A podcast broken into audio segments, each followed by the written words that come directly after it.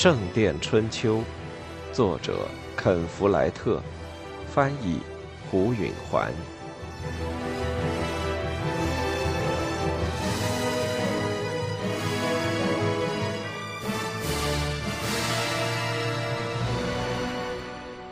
灰土不再飞扬，一切都安静下来。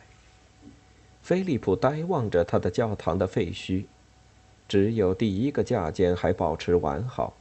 第二个架间的墙其护廊以下还矗立着，但第三和第四个架间处，只有侧甬道还残存，而且也严重的损坏。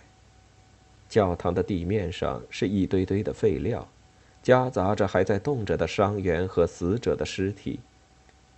七年的工程，数百磅的银子全都毁了，几十人。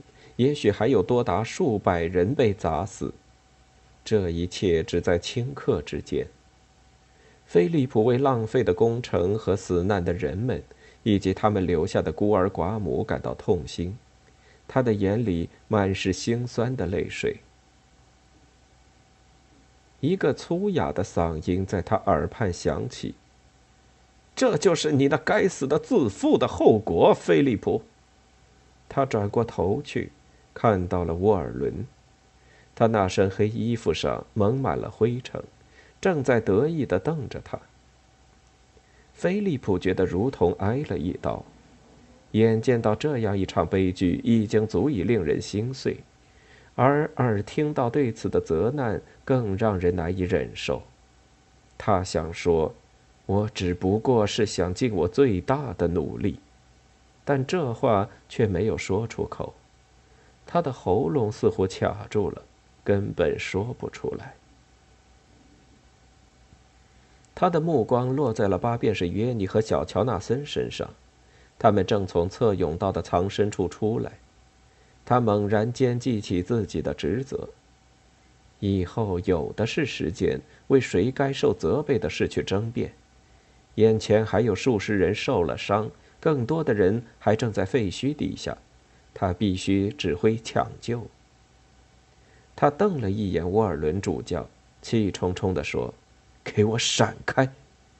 主教吃了一惊，赶紧让开一步。菲利普跳上了圣坛。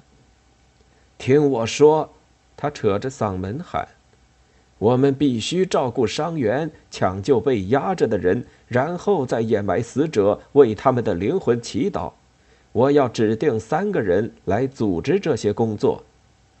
他看了看周围的面孔，查看着谁还活得好好的。他看到了阿尔弗雷德。建筑匠阿尔弗雷德负责清理废料和抢救被压住的人。我要所有的工匠都和他一起干。他看看修士们，很舒心的发现他可信赖的密友米利乌斯没有受伤。死才米利乌斯负责把死者和伤者运出教堂，他需要强壮的年轻助手。疗养所长兰道夫在伤员被抬出这块乱糟糟的地方之后，负责照顾他们。老年人，尤其是老妇人，可以帮他。好了，咱们马上动手。他从圣坛上跳了下来，人们开始下命令、提问题，声音一片嘈杂。菲利普走到阿尔弗雷德跟前，阿尔弗雷德怕得直抖。如果有谁要为此受责备，那就是他这个担任建筑匠师的人了。但这不是追究责任的时候。菲利普说：“把你的人分成组，让他们各管一段，动手干活吧。”阿尔弗雷德一时样子很茫然，后来他的脸色开朗了。“是的。”好吧，我们从两端开始，把废料清理到空地上去。好，菲利普离开了他，挤过人群，来到米利乌斯的跟前。他听见米利乌斯说：“把受伤的抬到离教堂远远的地方，放到草地上，把死者的尸体抬到北侧去。”菲利普走开了，心里很满意。他一向相信米利乌斯办事漂亮。他看到疗养所长兰道夫跨过废料，就匆忙追了上去。他俩在损毁的石头建筑废料中寻路前进。教堂外面的两端处聚了一大群人，他们都是在最严重的坍塌发生前跑出来的，因此都没有受伤。用用这些人，菲利普对兰道夫说：“派个人到疗养所去，把你的用具和药物拿来，再找几个人到厨房去弄热水。”找私物要些浓葡萄酒给那些需要恢复精神的人，把死者和伤者都分头停放整齐，别把给你帮忙的人绊倒了。他四下张望，活下来的人已经着手工作，许多躲在完好的东端的人随着菲利普跨过废料搬运尸体，有一两个只是头晕或擦伤的人正在自己站起来。菲利普看到一位老妇人坐在地上，一副失魂落魄的样子。他认出她是银匠的遗孀银子莫德。他搀她起来，带她走出了废墟。出什么事了？他说着，眼睛也不看他。我不知道出了什么事。我也不知道，莫德。他说。他返回来帮助另一个人时，沃尔伦主教的话又在他脑子里响了起来：“这就是你那该死的自负的后果，菲利普。”这种指责击中了他的要害，因为他觉得可能是真的。他总是催促更多、更好、更快。他催促阿尔弗雷德早日封顶。正像原先他急着开设羊毛集市和开采夏林伯爵的采石场一样，每次都以悲剧告终：采石匠们遭到杀害，王乔给人放火烧瓶，还有现在这次。显而易见，奢望是该指责的。修士们最好还是过听天由命的日子，耐心地接受世上的苦难和挫折。把这一切都当作万能的主所给的教训。菲利普帮着从大教堂的废墟里往外抬放呻吟着的伤员和搬运死尸时，心中想好：今后他要把奢望和催促留给上帝。他菲利普将被动的接受一切现实。如果上帝需要一座大教堂，他自会提供一个采石场。如果城镇给烧了，应该看作是上帝不需要羊毛集市的迹象。如今大教堂瘫倒，菲利普不会再见。就在他做出这一决定的时候，他看到了威廉·汉姆雷，这位新的夏灵伯爵坐在第三架间处的地面上，靠近北侧甬道，满脸灰尘，疼得直抖。他的一只脚压在了一块大石头下面。菲利普一边帮着滚开石头，一边纳闷：上帝为什么会选择让这么多好人死掉，却饶过威廉这样的一个畜生呢？威廉因为脚痛大叫大嚷，其实并没什么伤。他们扶他站了起来，他靠在一个和他身材相仿的大汉肩上，跳着走开了。这时传来了一个婴儿的啼哭声。大家都听到了哭声，但看不到有婴儿。他们全都神秘的四下张望。哭声又响起来了。菲利普明白了，声音来自侧甬道的一大堆石头底下。在那儿，他叫道。他和阿尔弗雷德目光相遇，便向他招呼：“那下边有个活着的婴儿。”他说。他们都听着那哭声，听起来像是个还没满月的很小的婴儿。你说的对，阿尔弗雷德说：“咱们来搬开那些大石头。”他和他的助手着手移动完全堵住了第三架间拱券的一堆废料。菲利普也和他们一起坐着。他想不出来镇上有哪个女人最近几星期内生过孩子。当然，一个新生婴儿也许没引起他的注意。虽然过去的一年里镇子缩小了，但要他对这种常见的事情都不遗漏，那还是太大了。哭声突然停止了，大家都站着不动，聆听着，而那哭声再也没有了。人们感到不妙，又继续移动石头，这是极危险的事，因为移动一块石头可能会引起别的石头滚下来。正是出于这个原因，菲利普才让阿尔弗雷德负责。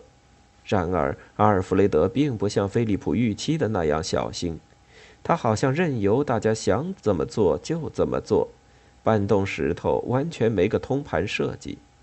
有一阵子。整堆废料都危险地移动了起来，菲利普高叫：“等一等！”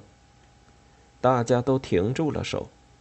菲利普意识到阿尔弗雷德已经慌了神，没法很好的指挥人手，他只好亲自出马。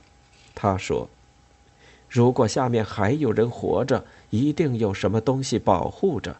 假如我们让这堆石头滚动起来，底下的人就可能失去保护。”我们反倒害了他们，咱们都小心点儿吧。他指着一伙站在一起的砌石匠：“你们三个爬到顶上去，从上面搬。你们用不着亲自搬走石头，只要把每块石头递给我们，由我们搬走好了。”他们按照菲利普的计划重新开始工作，现在看来做得又迅速又安全。这时，由于婴儿停止了哭泣，大家都心中没底，不知该以哪里为目标，只好清理起一大片地方，几乎和架间的宽度差不多。有些废料是从拱顶上落下来的，但侧甬道的顶也塌下了一部分，因此既有石块和灰泥，也有木料和石板。菲利普不知疲倦地工作着，他想救活婴儿。尽管他知道已经死了几十人，但这婴儿似乎更重要。他觉得，如果婴儿能够得救，将来就还有希望。他一边搬着石头，让灰尘呛得直咳嗽，视线也模糊了，一边热切地祈祷，希望婴儿救出来时能活着。终于，他能从堆着的废料上看到侧甬道的外墙和一个深陷的窗户的一部分。看来，在废料堆下边还有一个空间，也许那儿有人还活着。一个建筑工匠战战兢兢地爬上石堆，往下面的空间看去。夜宿！他惊呼着。菲利普一时没去理睬这种不敬的喊叫。那婴儿没事吧？他说。我说不上。那工匠说。菲利普想问一下那工匠看到的情况，或者最好还是亲自去看一看。但那人开始更起劲地清理起石块，他除了带着强烈的好奇继续帮忙，什么也做不了。石堆迅速地变矮，靠近地面的地方有一块大石头，需要三个人来移动。那块大石滚到一边之后，菲利普看见了那个婴儿。婴儿光溜溜的，是新生下来的，白皙的皮肤上沾着血和尘土，但他可以看到婴儿头上的胡萝卜色的头发。菲利普再凑近跟前仔细看着，原来是个男婴，他躺在一个女人的胸脯上吸着奶，他看出来那孩子活着，他的心高兴地跳了起来，他看看那女人。她也活着，他和他的目光相遇，向他疲乏而幸福的微笑。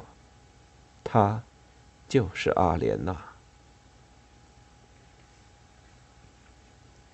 阿莲娜再没回阿尔弗雷德的家里去。他向所有的人说，那婴儿不是他的。他还指着那孩子的一头红头发作证，说和杰克的发色完全一样。但他对婴儿和阿莲娜都没做任何加害的事，除了逢人便说他不会再让他们母子住他家了。阿莲娜搬回了贫民区的那一间屋子，和他弟弟理查住在一起。阿尔弗雷德的报复居然这么轻微，他感到松了口气。他很高兴不必再像狗一样睡在他床脚边的地面上了，但更主要的是。他为自己的宝贝婴儿感到激动和自豪。他长着红头发、蓝眼睛和白皮肤，让他活生生的想起杰克。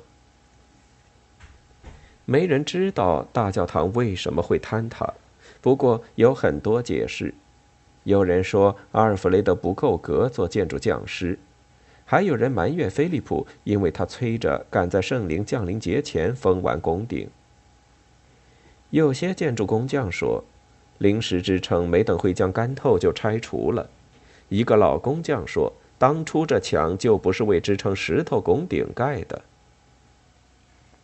一共死了七十九个人，包括那些后来死于不治之伤的。人们都说，要不是菲利普召唤那么多人到东头去，死的人还会更多。修道院的墓地已经由于前一年羊毛集市的火灾而葬满了，因此大多数死难者便埋在了教区教堂。很多人说，大教堂受了诅咒。阿尔弗雷德带着他的全部工匠到夏陵去了，他在那里给有钱人盖石头住宅。别的工匠也离开了王桥。其实菲利普没有辞退谁，他照样发工钱，但除了清理废料，没有别的活儿可干。于是大家在几个星期之后都走了。星期日再也没有人来自愿干活儿。市场上只剩下几个无精打采的小贩。马拉奇把全家人和全部家财打点到一辆四头牛拉的大车上，离开了镇子，去寻找更绿的牧场了。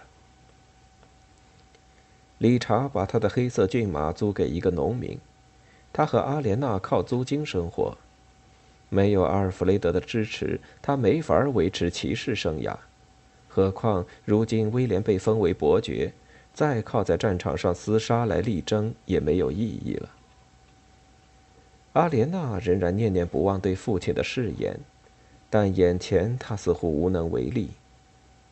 理查过起了懒散的生活，他每天很晚才起床，白天大部分时间都坐在那里晒太阳，晚上去泡酒馆。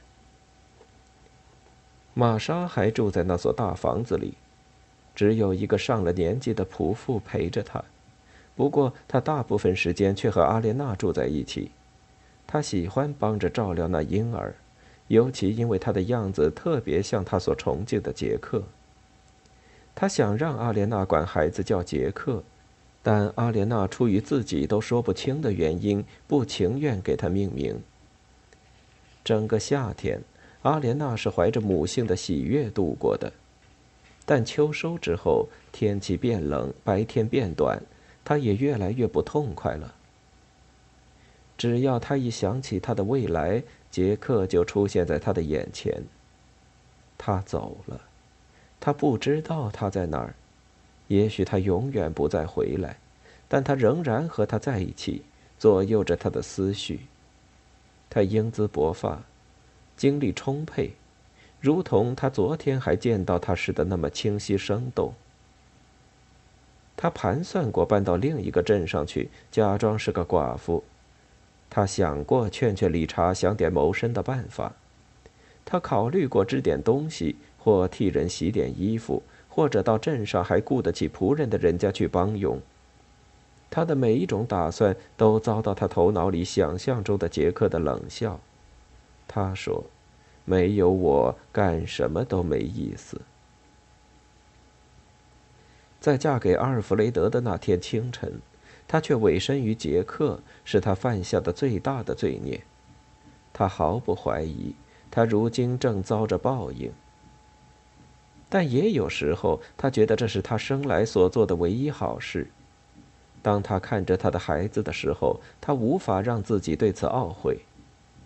然而，他始终六神无主，只有一个婴儿是不够的。他觉得不完整、不充实。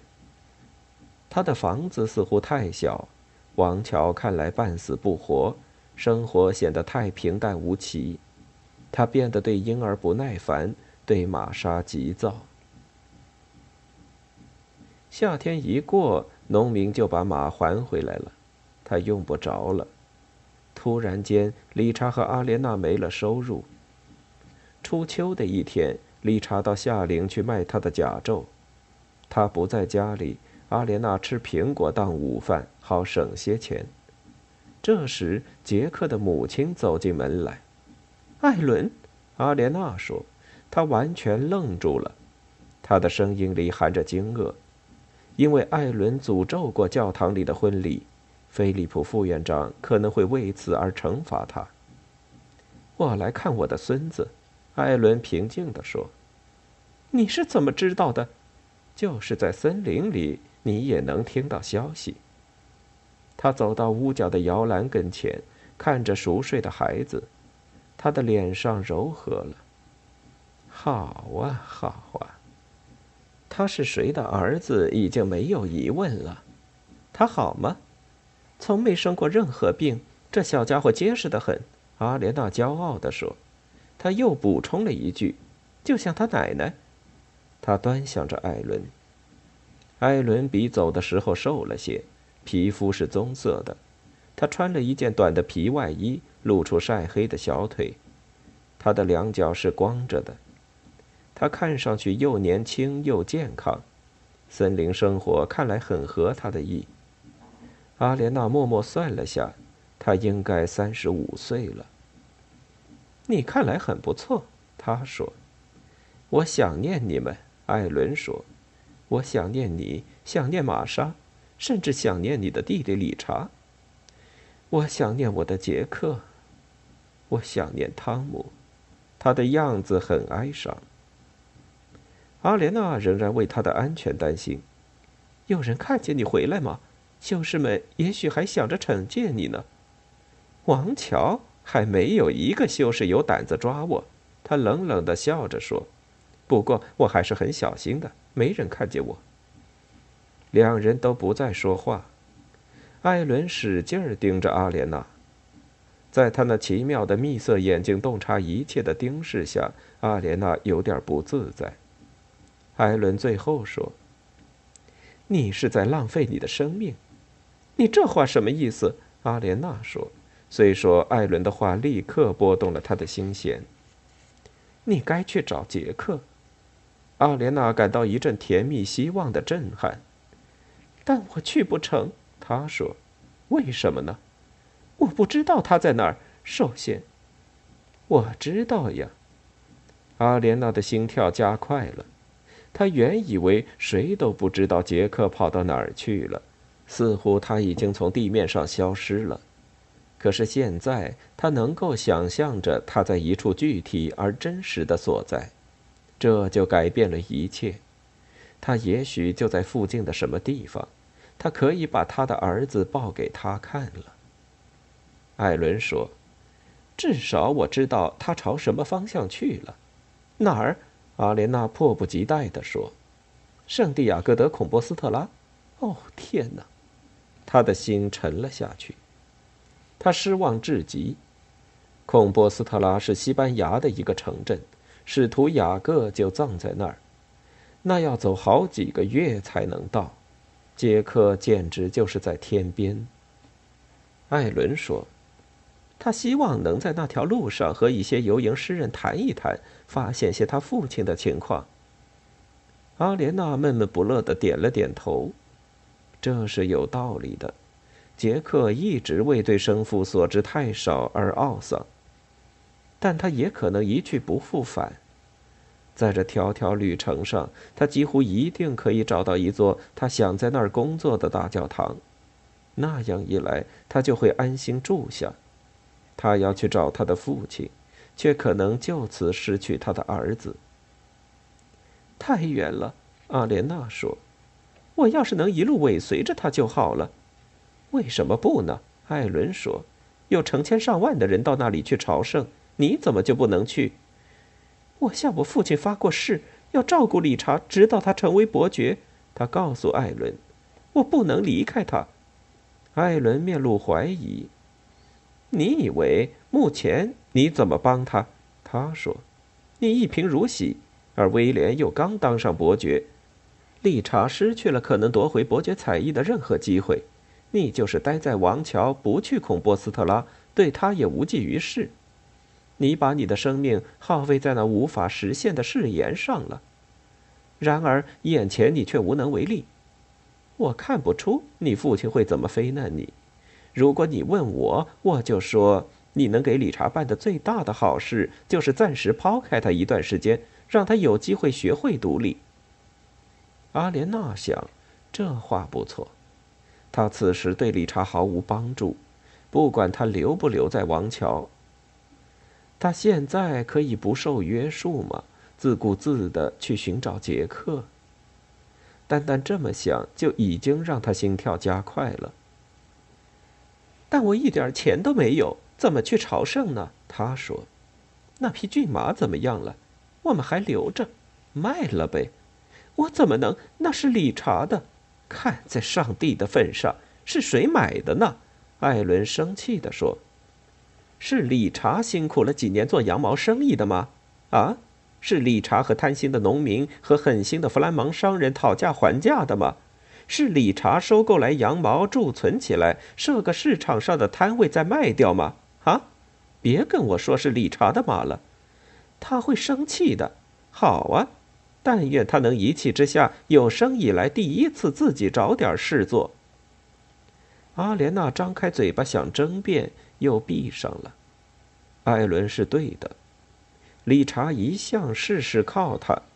当他为他的遗产而战时，他确实有义务支持他。如今他已经不为什么而战了，他对他没权提更多的要求。他想象着他又见到了杰克，他幻想着他的面容，他对他的微笑，他们会亲吻。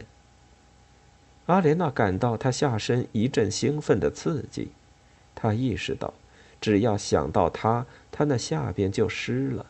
他觉得很不好意思。艾伦说：“路上当然很危险。”阿莲娜笑了：“这我倒不怕，我从十七岁起就在奔波，我能照顾好自己。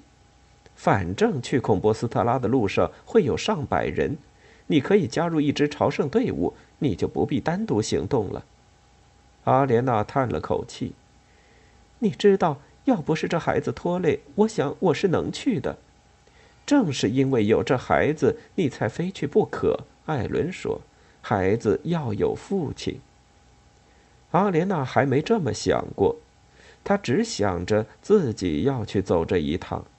这时她明白了，孩子和她一样需要杰克。她天天忙着照看婴儿，却没想到他的未来。突然，她似乎感到。孩子长大成人，而不知道他父亲是那么聪明盖世、天赋过人，实在太不公平。他意识到，他在说服自己去找他，他顿时感到一种恍然大悟的激动。他突然想到一个难处：我不能带着孩子去孔博斯特拉。艾伦耸耸肩，他又不懂西班牙和英格兰有什么不同。不过你不用带着他，那我怎么办？把他给我，我会用羊奶和野蜂蜜喂他。阿莲娜摇起头，和他分开我受不了，我太爱他了。你如果爱孩子，艾伦说，就去找他的父亲吧。